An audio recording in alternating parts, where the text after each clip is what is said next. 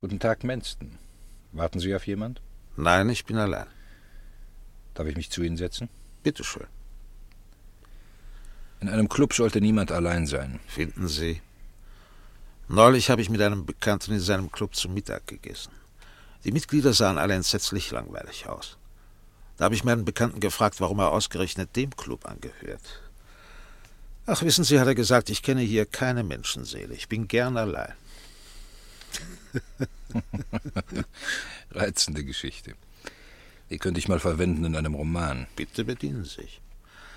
Haben Sie etwas Interessantes geschrieben in letzter Zeit? Nicht ein Wort. Ich leide an der Berufskrankheit aller Schriftsteller. Ach was. Sagen Sie schon an welcher. Faulheit. Habt ihr Anwälte auch eine Berufskrankheit? Oh ja, Überarbeitung. Oh, das rentiert sich wenigstens. Bagatelle im Vergleich zu euren Tantiemen. Haben Sie je gehört, dass ein Plädoyer Vervielfältigungshonorare einbringt? Oder dass jemand die Filmrechte an einem geschickten Kreuzverhör kaufen wollte? Ich dachte weniger an Geld als an Ruhm und Ehren. Ich bin Rechtsanwalt, mein lieber Junge, und kein Filmstar. Und wie sieht's bei Ihnen aus? Haben Sie einen interessanten Fall augenblicklich? Nichts Besonderes. Nichts Interessantes für mich jedenfalls. Da schreiben Sie viel spannendere Sachen. Ich finde kein Kriminalroman, auch kein Theaterstück ist so dramatisch wie ein echtes Kreuzverhör in einer Mordverhandlung. Die Spannung an den Höhepunkten, an den Wendepunkten, das Element der Feindseligkeit zwischen Verteidiger und Staatsanwalt, das Bewusstsein, dass es hier wirklich um Leben und Tod geht. Sie haben zu viele von Ihren eigenen Kriminalromanen gelesen, mein Lieber. Aber in fast jedem Prozess begegnet man ihm, diesem Punkt. Eine Zeugenaussage, ein Gutachten, eine unüberlegte Antwort. Der Punkt, an dem sich das Bild plötzlich wandelt. Zugunsten oder zu Ungunsten des Angeklagten.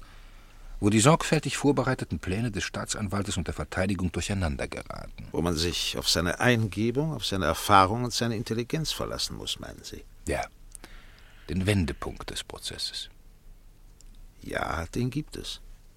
Nicht immer, da übertreiben Sie. Aber es kann diesen Wendepunkt, wie Sie sagen, sogar mitten in einem Kreuzverhör geben. Dann muss man manchmal sogar ein guter Schauspieler sein.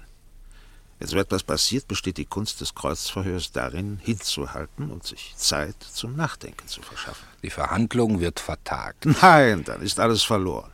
Man muss das Eisen schmieden, solange es heiß ist.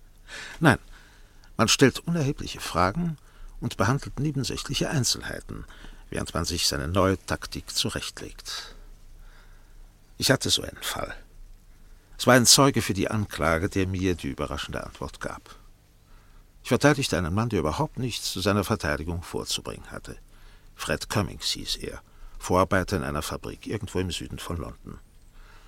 Er stand unter Anklage, einen Nachbarn erstochen zu haben, einen Mann namens Albert Cave, der ein paar Häuser weiter in derselben Straße wohnte. Es sah sehr schwarz für ihn aus. Ja, ich erinnere mich, glaube ich. Cave hatte mit Mrs. Cummings, der Frau meines Mandanten, angebandelt. Und am Tag des Mordes war Cummings ein anonymer Brief zugegangen. Bei seiner Verhaftung trug er den Brief noch in seiner Tasche. Und an seinen Kleidern waren Blutspuren. Es war auch noch ein Zeuge da, der hatte die beiden Männer raufen sehen. Cummings gab vor der Polizei zu, dass er Cave verprügelt hatte. Aber den Mord wollte er nicht begangen haben. Ja. Und in diesem Prozess, da gab es für mich tatsächlich so einen Wendepunkt. Eine Frau namens Kathleen Stratt die auf der gegenüberliegenden Straßenseite wohnte. Die Wahrheit, die ganze Wahrheit und nichts als die Wahrheit. Sie sind Kathleen Strutt, ledig, 39 Jahre alt. Ja. Und Sie leben in Exeter Gardens Nummer 35, London, South East. Ja, das stimmt. Und Ihr Haus liegt gegenüber von Nummer 28. Nein, gegenüber Nummer 30. Liegt Nummer 28 links von Ihnen oder rechts? Links. Von meiner Wohnung aus links. Bewohnen Sie das ganze Haus Nummer 35? Nein, ich habe da nur ein Wohnschlafzimmer. Erkennen Sie den Angeklagten? Ja, es ist Mr. Cummings von Nummer 28. Lebt er da mit seiner Frau? Ja, Haben Sie je mit ihm gesprochen? nein, Oder mit seiner Frau? nein, Und haben Sie zufällig um 8.30 Uhr am Abend des 10. Juli aus Ihrem Fenster geschaut? das war an dem Freitag. Ja, Haben Sie den Angeklagten das Haus verlassen sehen? ja, Wollen Sie bitte den Geschworenen in Ihren eigenen Worten erzählen, was genau Sie gesehen haben? Ja, also er kam zur Gartentür heraus und ging nach links. Das kam mir komisch vor. Ich meine, es ist ungewöhnlich, weil er sonst immer rechts umbiegt, wenn er zur Arbeit geht. Sie haben ihn also schon bei anderen Gelegenheiten zur Arbeit gehen sehen. Oh ja, Ist Ihnen sonst noch etwas aufgefallen an diesem Tag? nur dass er zu früh dran war. Wenn er Nachtschicht hat, geht er gewöhnlich erst um 9 Uhr fort. Ist er in ein anderes Haus eingetreten? Ja, er ging zu, zu Mr. Caves Haus und läutete dort. Mr. Cave ließ ihn ein und beide... Einen Augenblick, Miss Rudd. Ich möchte, dass die Geschworenen sich die Sachlage ganz genau vorstellen können. Mr. Cave wohnte in Nummer 36. Das war also auf der Ihnen gegenüberliegenden Straßenseite drei Häuser weiter nach rechts. Stimmt das? ja, Und von Ihrem Fenster aus können Sie in das Wohnzimmer von Nummer 36 sehen. Also in das Zimmer, das links von der Haustür liegt. ja, das kann ich. Erzählen Sie bitte weiter. Also Mr. Cave und Mr. Cummings gingen zusammen in das Wohnzimmer. Sie hatten offensichtlich einen heftigen Wortwechsel. Mr. Cummings nahm einen Brief aus der Tasche und zeigte ihn Mr. Cave. Hat das Wohnzimmerfenster keine Vorhänge? Doch, Euer Lordschaft, aber Sie waren zurückgezogen. Es war ein sehr warmer Abend. Das Fenster stand offen.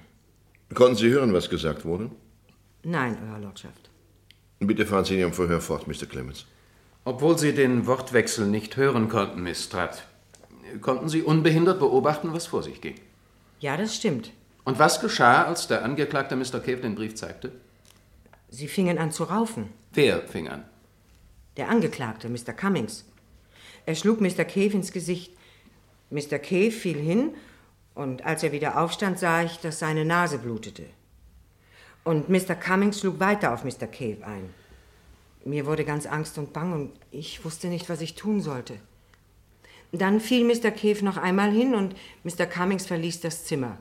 Und Mr. Cave erhob sich wieder und folgte ihm. Können Sie mir sagen, ob Mr. Cave, als er aufstand und hinausging, eine drohende Haltung einnahm? Ich meine, hatten Sie den Eindruck, dass er ihn nochmals angreifen wollte? Das ist schwer zu sagen. Er ist ja rausgegangen aus dem Zimmer. Es kam mir so vor, als sei er verletzt. Aber er ging unmittelbar hinter dem Angeklagten raus. Ja, Und was ereignete sich dann? weiter habe ich nichts gesehen. Aber Sie müssen sich dann doch Sie noch dürfen weiter... vor Gericht nur aussagen, was Sie mit eigenen Augen gesehen haben. oh, entschuldigen Sie. Haben Sie einen der Männer noch einmal gesehen? Nur Mr. Cummings, als er aus dem Haus kam. War das sofort nach der Schlägerei? Nein, nicht sofort. Es muss ein paar Minuten später gewesen sein. Er wandte sich nach rechts und ging schnell die Straße entlang. Ist Ihnen irgendetwas Besonderes an ihm aufgefallen? Etwas Besonderes? Ja, was hat er getan? Hatte er irgendetwas in der Hand? Oh ja, ein Taschentuch. Er wischte sich die Hände daran ab. Es war blutig. Ist er dann wieder zu seinem eigenen Haus zurückgegangen? Nein, da ist er vorbeigegangen und um die Ecke in die Leamington Street eingebogen. Auf seinem Weg zur Arbeit. Jedenfalls geht er jeden Morgen den Weg. Und was haben Sie getan? Ich wusste nicht, was ich tun sollte. Ich blieb am Fenster stehen und wartete, ob Mr. Cave in sein Wohnzimmer zurückkäme. Aber er kam nicht. Da bekam ich Angst und dachte, vielleicht ist er schwer verletzt. Deshalb habe ich die Polizei angerufen. War das lang nachdem der Angeklagte weggegangen war? Eine Viertelstunde später vielleicht, oder vielleicht auch etwas mehr. Danke, Sir Mistrat. Ich nehme an, mein Kollege, der Anwalt für die Verteidigung, wird Ihnen jetzt einige Fragen stellen wollen. Einen Augenblick bitte. Ich möchte der Zeugin eine Frage vorlegen, bevor Mr. Manson mit seinem Kreuzverhör beginnt. Sagen Sie mir, Miss Stratt, warum haben Sie nicht Hilfe geholt, als Sie die beiden Männer raufen sahen? Ich wusste nicht, was ich tun sollte, Euer Lordschaft. Es ging alles so schnell. Ich war ganz allein im Haus und auf der Straße kam auch niemand vorbei. Sie hätten doch sofort der Polizei telefonieren können, statt später. Ich kam zuerst nicht auf den Gedanken. Ich wollte mich auch nicht einmischen. Ich wusste ja nicht, dass es so weit kommen würde. Erst nachher habe ich mich so aufgeregt und da habe ich dann die Polizei auch angerufen. Da war es aber schon zu spät. Also, Mr. Manson, Mistrat. Den Mord selbst haben Sie also nicht gesehen. Oh nein, das Esszimmer ist jenseits des überdachten Eingangs. Das kann ich von meinem Fenster aus nicht sehen. Eben, wir haben bereits gehört, dass Mr. Cave im Esszimmer erstochen worden ist. Sind Sie sicher, dass der Angeklagte sich Blut von den Händen gewischt hat, während er an Ihrem Haus vorbeiging? Er hat sich die Hände mit einem Taschentuch abgewischt.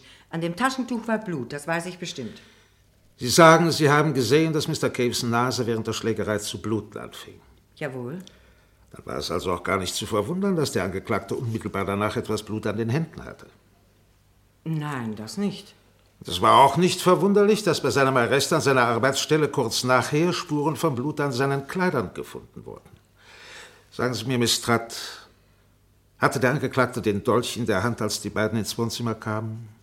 Nein. Er muss ihn von der Wand genommen haben, als die beiden das Esszimmer betraten. Dort ging die Schlägerei vermutlich weiter. Überlassen Sie uns die Vermutungen, beschränken Sie sich bitte auf das, was Sie mit eigenen Augen gesehen haben. Wissen Sie ganz sicher, dass Mr. Cave zum zweiten Mal aufgestanden ist, bevor der Angeklagte das Haus verließ? Oh ja, ganz sicher. Er ist ihm aus dem Zimmer gefolgt. Ich frage das, weil wir gar nicht bestreiten wollen, dass eine Rauferei stattgefunden hat. Mein Mandant glaubt jedoch, dass Mr. Cave einige Minuten lang unfähig gewesen sein muss, wieder aufzustehen. Und er wird später aussagen, dass er ihn besinnungslos geschlagen hat. Mistrat, würden Sie sagen, dass diese Erklärung unrichtig ist? Ob er ihn besinnungslos geschlagen hat, das weiß ich nicht. Aber er ist auf jeden Fall gleich wieder aufgestanden und ist Mr. Cummings aus dem Zimmer gefolgt. Na schön. Wenden wir uns einmal einer anderen Frage zu. Würden Sie sich als Schnüfflerin bezeichnen, Mistrat? Wie bitte? Sie haben die Frage gehört, Mistrat. Sind Sie eine Schnüfflerin? Ich weiß nicht, was das soll. Aber hören Sie, Sie wissen ganz genau, was eine Schnüfflerin ist. Stecken Sie gern Ihre Nase in anderer Leute Angelegenheiten. Nein, ganz gewiss nicht. Trotzdem möchte ich annehmen, es passiert nicht viel in Exeter Gardens, über das Sie nicht Bescheid wissen. Wie können Sie so etwas behaupten? Mal sehen. Sie haben den Geschworenen erzählt, dass Sie zufällig an Ihrem Fenster standen und zufällig den Angeklagten in Mr. Caves Haus gehen sahen. In der Aussage, die Sie der Polizei gegenüber gemacht haben, sprachen Sie auch von anderen Gelegenheiten, bei denen Sie ein Hin und Her zwischen den beiden Häusern beobachtet haben. Ein Hin und Her? Ja, Mistrat, wie sollen wir es nennen? Nachbarliche Besuche? Ich weiß nicht, wovon Sie reden. Sie wissen ganz genau, was ich meine. Euer Lordschaft, ich kann mir nicht vorstellen, worauf der Herr Verteidiger mit diesen Fragen abzielt. Es ist allerseits zugestanden, dass Albert Cave Mrs. Cummings heimlich besuchte, während Fred Cummings bei der Arbeit war.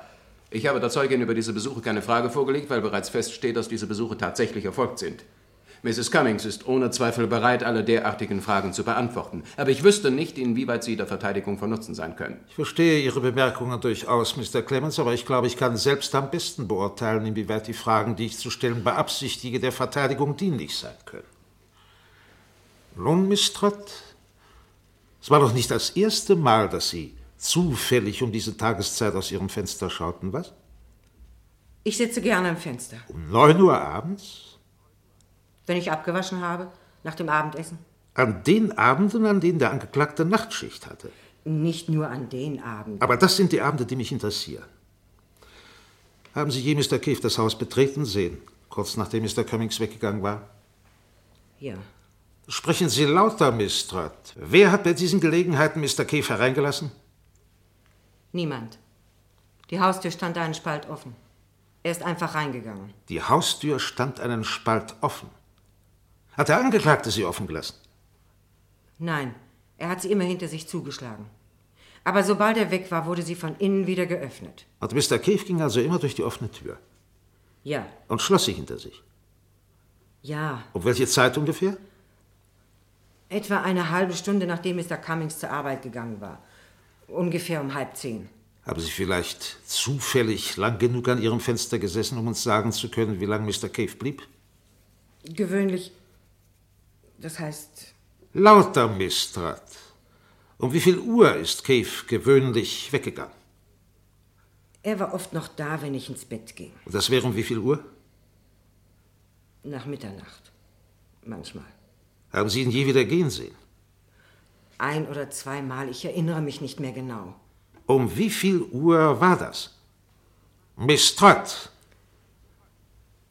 Ungefähr um halb fünf. Morgens. Ja. Und was haben Sie um diese Zeit gemacht? Sie standen immer noch am Fenster? Ich konnte nicht schlafen. So. Und jetzt muss ich Ihnen noch einmal die Frage vorlegen. Würden Sie sich als Schnüfflerin bezeichnen, Miss Stratt? Ganz bestimmt nicht. Sie haben nie mit irgendjemand über Mr. Caves Lebenswandel gesprochen. Nein, nie. Und Sie haben nicht an Ihrem Fenster gesessen und das Hin und Her Ihres Nachbarn beobachtet, um dann darüber klatschen zu können. Ich habe nie darüber geredet. Das begreife ich nicht.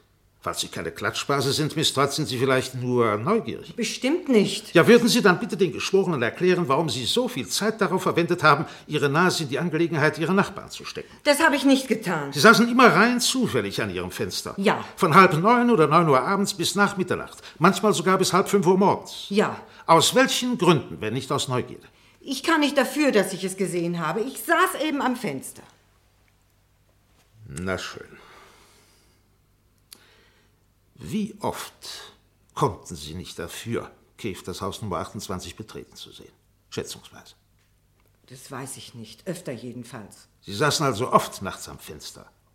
Das ist doch kein Verbrechen. Jede Nacht, Nicht jede Nacht. aber meistens. Also meistens. Ich weiß nicht, was diese Frage Ist es nicht sollte. ziemlich eigenartig, Miss Trott, dass Albert Cave sich so offen in derart kompromittierender Weise benahm, während Sie fast direkt gegenüber am offenen Fenster saßen? Ja, wahrscheinlich wusste er nicht, dass ich da saß. Er wusste es nicht. Haben Sie sich vielleicht versteckt? Nicht versteckt. Warum hat er Sie nicht gesehen, Miss Trott? Wahrscheinlich hat er nicht darauf geschaut. Sie waren wohl gar nicht zu sehen an Ihrem Fenster, was? Sie hatten sich hinter einem Vorhang versteckt, nicht wahr? Mein Schlafzimmer hat Vorhänge, ja, aber versteckt habe ich mich nicht. Hatten Sie das Licht an oder aus? Das weiß ich nicht. Das müssen Sie wissen. Beantworten Sie meine Frage. Aus, glaube ich. Sie glauben. Warum glauben Sie das? So lasse ich mich nicht behandeln. Ich habe nichts Unrechtes getan. Ich weiß überhaupt nicht, was Sie wollen. Miss Stratt, ich sitze hier, um zu verhindern, dass die Zeugen eingeschüchtert werden. Aber der Verteidiger ist durchaus berechtigt, Ihnen diese Fragen vorzulegen. Ich bin Ihrer Lordschaft sehr verbunden. Also, Miss Trott. Sie haben uns erzählt, dass Sie nie ein Wort mit Mr. oder Mrs. Cummings gewechselt haben. Haben Sie je mit Mr. Keefe gesprochen? Nicht, dass ich wüsste. Das müssen Sie wissen. Kannten Sie Albert Keefe persönlich? Nur vom Sehen. Er war Witwer, nicht wahr? Ja, das heißt, ich glaube. Und er lebte allein. So viel ich weiß. So viel Sie wissen, jetzt denken Sie mal nach, bevor Sie meine nächste Frage beantworten. Haben Sie je Albert Cave besucht? Ganz gewiss nicht. Hat er Sie je besucht? Nein. Ich habe Ihnen doch gesagt, ich habe nie mit ihm gesprochen. Na schön. Besitzen Sie eine Schreibmaschine, Miss Tratt? Was soll das heißen? Besitzen Sie eine Schreibmaschine oder nicht? Nein. Aber ich weiß nicht, was die Frage soll. Es handelt sich um den anonymen Brief. Hier ist er. Würden Sie ihn bitte der Zeugin hinüberreichen, Wachtmeister. Das ist der Brief, welcher dem Angeklagten am Morgen vor Mr. Caves Tod zuging. Der Brief, welchen Sie ihn in Mr. Caves Wohnzimmer aus der Tasche ziehen sah. Der Brief, den er bei seiner Verhaftung bei sich trug. Euer Lordschaft, mit Verlaub, die Zeugin ist nicht in der Lage zu wissen, ob der Angeklagte bei seiner Verhaftung den Brief bei sich trug. Aber vielleicht weiß sie, wer ihn getippt hat. Wissen Sie das, Miss Stratt? Schauen Sie sich den Brief genau an. Nein. Woher soll ich das wissen? Was sind Sie vom Beruf, Miss Stratt? Stenotypistin. Wo sind Sie beschäftigt? Ich arbeite zurzeit nicht in fester Stellung. Ich übernehme nur Aushilfen. Seit wann? Seit einem Jahr ungefähr. Vielleicht auch etwas länger. Wie viele Aushilfestellen haben Sie in dieser Zeit gehabt, Das weiß ich nicht mehr. Ich arbeite meist nur für eine Woche oder 14 Tage. sodass Sie, wenn Sie im Durchschnitt 14 Tage in einer Stelle waren, ungefähr 26 Aushilfestellen in einem Jahr gehabt haben? Ja, ungefähr. In allen möglichen Betrieben, großen und kleinen. Ja. Sie hatten also im Laufe eines Jahres Zugang zu einer großen Anzahl von Schreibmaschinen, nicht wahr? Ja, wahrscheinlich. Die Polizei hat bisher nicht den Absender des anonymen Briefes feststellen können, der den Angeklagten über das Techtelmechtel zwischen seiner Frau und Mr. Cave aufklärte. Haben Sie ihn geschrieben, Miss Stratt? Ganz bestimmt nicht. Wie käme ich dazu? Was hätte ich davon gehabt? Ich bin derjenige, der hier Fragen stellt. Aber schön, nachdem Sie mal gefragt haben, weil Sie eifersüchtig waren. Habe ich recht? Warum sollte ich eifersüchtig sein? Beantworten Sie die Frage, waren Sie eifersüchtig auf Mrs. Cummings? Das ist doch lächerlich. Wollten Sie, dass diese Affäre aufhört, weil Sie selbst, äh, sagen wir, Absichten auf Mr. Cave hatten? Ich habe Ihnen doch gesagt, ich habe nie mit ihm gesprochen. War das die Wahrheit? Natürlich. Mr. Manson, ich habe die größtmögliche Geduld mit Ihren Fragen gezeigt, um es Ihnen zu ermöglichen, Ihre Verteidigung ohne Unterbrechung zu entwickeln. Aber jetzt halte ich es für meine Pflicht einzugreifen. Ich hoffe, Sie sind sich der Gefahren bewusst, die für Ihren Mandanten aus diesem Verhör entstehen können. Euer Lordschaft, die möglichen Konsequenzen meines Kreuzverhörs sind mir nicht entgangen, aber ich bin in einem gewissen Dilemma. Im ersten Teil der Aussage war eine gewisse Diskrepanz. Ich will Ihnen die Möglichkeiten der Verteidigung auch nicht beschneiden. Ich weiß, worauf Sie anspielen. Es ist mir selbst aufgefallen. Dann wird Euer Lordschaft auch meine Situation verständlich sein. Selbst eine zufriedenstellende Erklärung würde meinen Klienten nicht automatisch entlasten. Vielleicht doch. Vielleicht, Euer Lordschaft. Aber das ist nicht genug. Der Angeklagte wird aussagen, dass er an jenem Abend das Haus des Ermordeten besucht hat, in der vollen Absicht, ihn zu verprügeln. Er wird aussagen, dass er diese seine Absicht durchgeführt und sich wesentlich erleichtert gefühlt hat. Aber obwohl anscheinend alles gegen ihn spricht, leugnet er, dass er von irgendeiner Waffe Gebrauch gemacht hat. Wenn ich Sie recht verstehe, Mr. Manson, beabsichtigen Sie, die Unschuld des Angeklagten durch eine völlig neue Theorie darzutun. Genau das beabsichtige ich, Herr Lordschaft. Aber um diese Theorie zu beweisen, sehe ich nur die Möglichkeit, mein Kreuzverhör in der bisherigen Weise fortzusetzen. Trotzdem halte ich es für notwendig klarzustellen, dass ein Zeuge gewisse Fragen nicht zu beantworten braucht. Ich stimme voll auf mit eurer... Augenblick. Ein Wort noch an die Geschworenen. Diese kurze Auseinandersetzung zwischen dem Verteidiger und mir ist für Sie ohne Bedeutung. Es handelt sich um eine reine Rechtsfrage. Ja, Mr. Clemens? Ich stimme voll auf mit eurer Lordschaft überein. Ich bitte die Zeugin zu belehren, dass sie nicht zu antworten braucht, falls der Verteidiger zu beweisen beabsichtigt, dass die Zeugin in irgendeinem Zusammenhang... Mit Verlaub, Euer Lordschaft, ich muss darauf bestehen, dass der Herr Staatsanwalt sich über diesen Punkt nicht verbreitet. Es würde die Verteidigung außerordentlich erschweren, wenn es ihm gestattet wäre, Spekulationen über meine Absichten anzustellen. Das war nicht meine Absicht. Dann sind wir uns also einig. Mistrat, bitte beachten Sie genau, was ich Ihnen jetzt sagen werde. Es ist meine Pflicht, Sie darauf hinzuweisen, dass nach englischem Recht ein Zeuge nicht gezwungen werden kann, Fragen im Zeugenstand zu beantworten, die ihn selbst belasten. Aber Sie haben einen Eid abgelegt, die Wahrheit, die ganze Wahrheit und nichts als die Wahrheit auszusagen.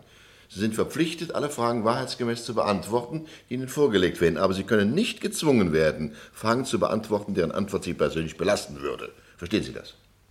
Aber Euer Lordschaft, was wirft man mir denn vor? Ich habe doch gar nichts getan.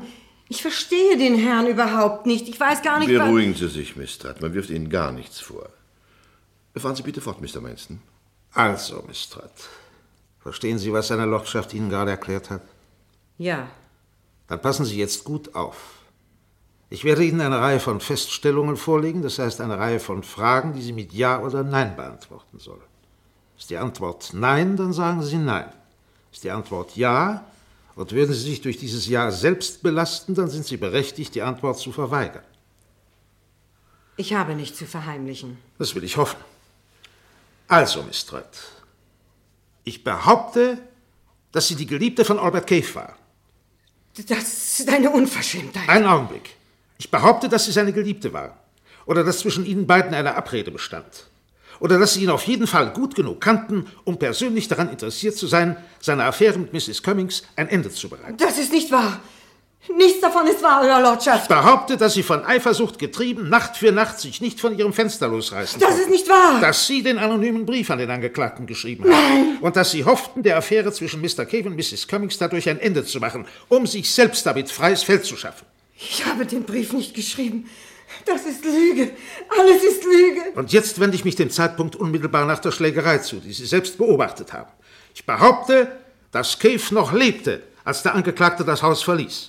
Ich behaupte, dass Sie sich selbst in dieses Haus begaben, entweder um Cave zu helfen oder weil Sie ihn zurückgewinnen wollten. Das habe ich nicht getan. Vielleicht hatten Sie einen Schlüssel. Nein, Oder vielleicht hatte Mr. Cave sich inzwischen genügend erholt, um Sie einzulassen. alles Lüge. Jedenfalls hat er sich genügend erholt, um sich heftig mit Ihnen zu streiten. Nein, nein, Haben Sie sich nicht mit ihm gestritten? nein, nein, nein. Und er hat sie auch nicht beschuldigt, dem Angeklagten den Brief geschrieben zu haben. Jenen Brief, den der Angeklagte ihrer eigenen Aussage nach Mr. Cave gezeigt hat. Ich behaupte, dass er sie beschimpft hat wegen dieses Briefes.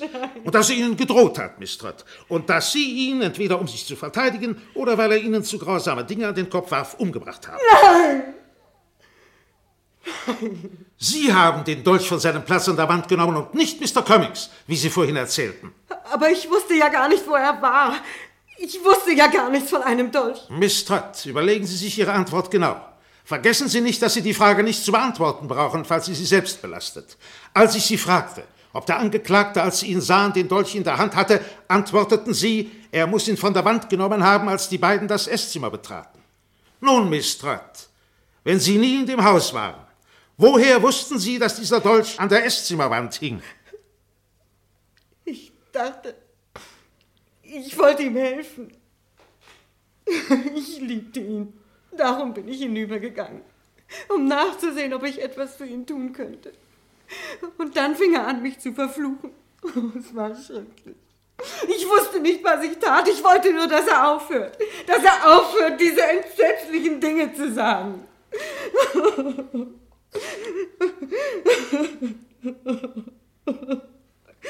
Ich habe keine weiteren Fragen zu stellen, Herr Lordschaft.